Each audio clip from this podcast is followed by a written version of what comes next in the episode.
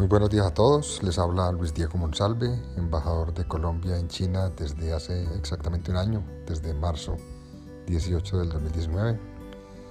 Eh, estoy aquí estrenándome en el mundo del podcast. Eh, realmente es un tema para mí pues nuevo, no, sé que ya llevo un tiempo en el mundo y que es como la, según he escuchado en un podcast de un buen amigo, la radio moderna. Yo no lo conocía mucho, estoy apenas estrenándome. Una buena amiga me pidió que por qué no pensaba en empezar a contar mis experiencias en este país, todo lo que he vivido, eh, darles una idea de lo que mm, desde aquí de lejos cómo se está moviendo y obviamente empezar contándoles la experiencia muy particular de estos últimos par de meses con el tema del coronavirus.